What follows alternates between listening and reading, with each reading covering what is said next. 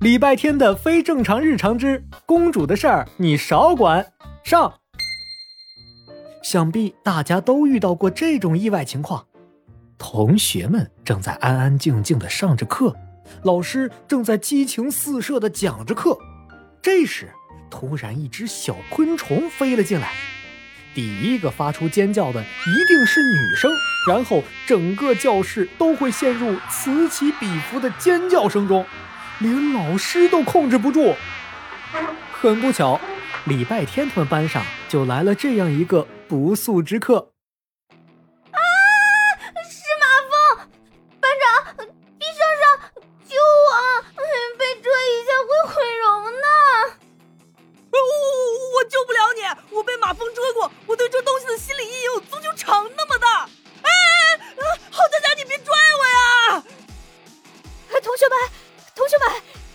下来，勇敢一点！大家拿出勇气来，我们不能被一只小小的马蜂打败。欧阳老师，你先从我身后出来再说这句话好吗？是的，欧阳老师的加油打气并没起到任何作用，因为他自己正躲在方少锦的背后瑟瑟发抖。方少锦冷静地看了看那只正要迎面飞来的马蜂。随手抄起一本数学书就砸了过去。哇，方少吉好勇敢，好冷静，好帅气！对对对，他什么都好，就是眼神不好。马蜂没打到，又飞过来了。大兵大概是这个班上第二个敢和马蜂战斗的人了。他跑去教室角落里，拿起扫帚，在空中一顿乱挥。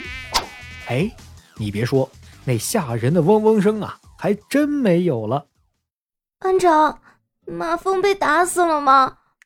好，好像是不见了。大鳖，你真厉害！哼，一只小小的马蜂算什么？马蜂窝我都捅过。我跟你们讲，我当不好。方少锦打断了大鳖得意洋洋的话，盯着教室的某一处，眉头皱了起来。同学们都顺着他的目光看去，下一秒都屏住了呼吸。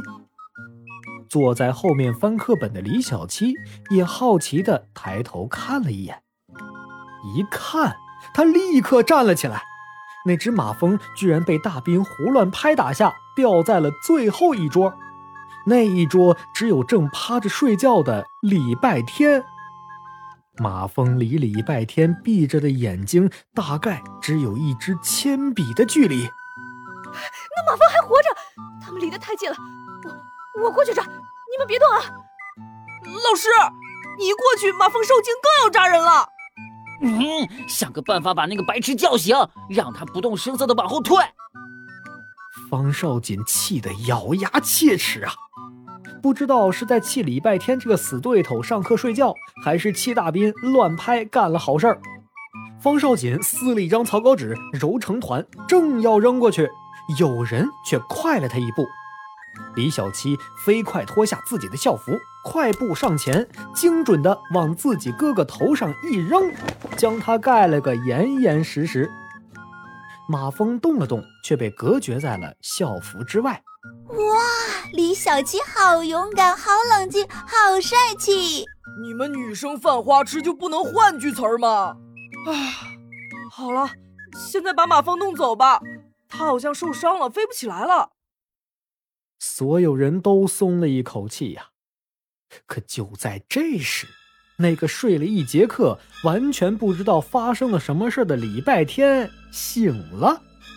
他迷糊地掀开头上的校服，睁开困倦的眼睛，然后和那只虽然受了伤但毒针还在的马蜂来了一个四目相视。